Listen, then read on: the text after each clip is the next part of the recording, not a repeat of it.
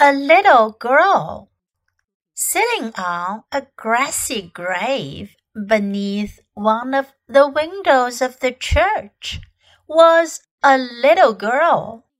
With her head bent back, she was gazing up at the sky and singing, while one of her little hands was pointing to a tiny cloud that hovered like a golden feather above her head. The sun, which had suddenly become very bright, shining on her glossy hair, gave it a metallic luster, and it was difficult to say what was the color dark bronze or black. So completely absorbed was she in watching the cloud, to which her strange song or incantation seemed addressed, that she did not observe me when I rose and went towards her. Over her head, high up in the blue, a lark that was soaring towards the same gauzy cloud was singing, as if in rivalry. As I slowly approached the child, I could see by her forehead, which in the sunshine seemed like a globe of pearl, and especially by her complexion, that she was uncommonly lovely.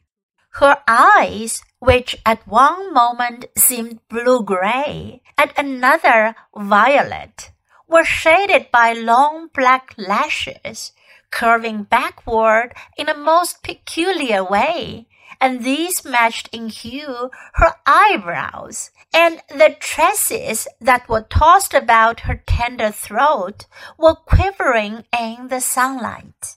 All this I did not take in at once, for at first I could see nothing but those quivering, glittering, changeful eyes turned up into my face. Gradually, the other features, especially the sensitive, full lipped mouth, grew upon me as I stood silently gazing.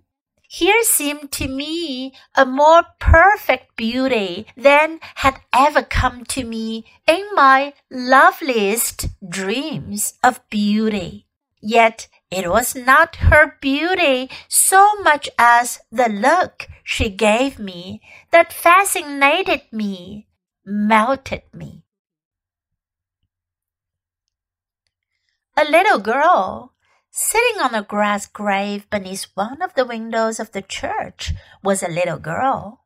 With her head bent back, she was gazing up at the sky and singing, while one of her little hands was pointing to a tiny cloud that hovered like a golden feather above her head.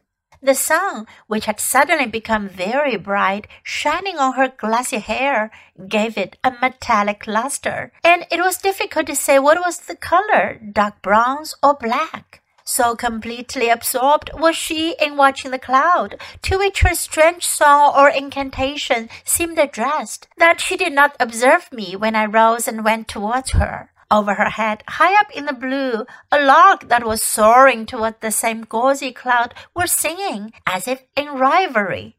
As I slowly approached the child, I could see by her forehead, which in the sunshine seemed like a globe of pearl, and especially by her complexion, that she was uncommonly lovely. Her eyes, which at one moment seemed blue gray, at another violet, were shaded by long black lashes, curving backward in a most peculiar way, and this matched in hue her eyebrows, and the tresses that were tossed about her tender throat were quivering in the sunlight. All this I did not take in at once, for at first I could see nothing but those quivering, glittering, changeful eyes turned up into my face. Gradually, the other features, especially the sensitive full-lipped mouth, grew upon me as I stood silently gazing. Here seemed to me a more perfect beauty than had ever come to me in my loveliest dreams of beauty. Yet it was not her beauty so much as the look she gave me that fascinated me, melted me.